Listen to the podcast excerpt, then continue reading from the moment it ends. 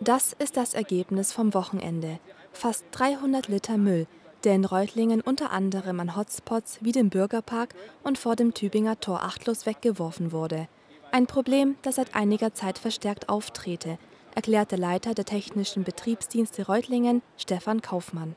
Es hat äh, mindestens gefühlt etwas zugenommen, was durchaus damit zusammenhängt, dass der Drang nach draußen zu gehen, die Freiheit, die man wieder genießen will, mehr Leute in die öffentlichen Flächen äh, bringt. Äh, von der Seite ist eine leichte Zunahme zu verzeichnen. Umso mehr ist es wichtiger, dass man darauf hinweist, dass wir hier bei uns in Reutlingen genügend Papierkörbe zur Verfügung haben. Vielleicht nicht am Punkt immer, wo man selber gerade ist, aber 20 Meter weiter findet man mit Sicherheit den nächsten Papierkorb. Und da müssen die Dinge rein.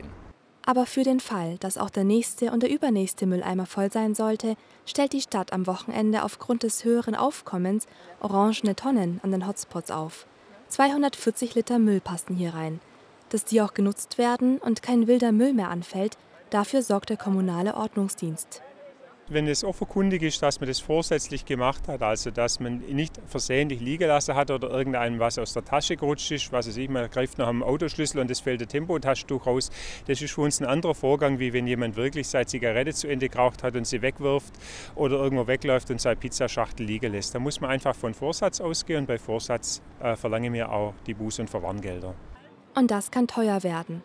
50 Euro hagelt es für eine weggeworfene Zigarettenkippe, bis zu 125 Euro können es bei Glasscherben und Hundekot werden. Reutlingen sei für die kleinste Großstadt Baden-Württembergs im Vergleich zu anderen Städten aber sehr sauber, lobten die Anwesenden, und das solle auch so bleiben.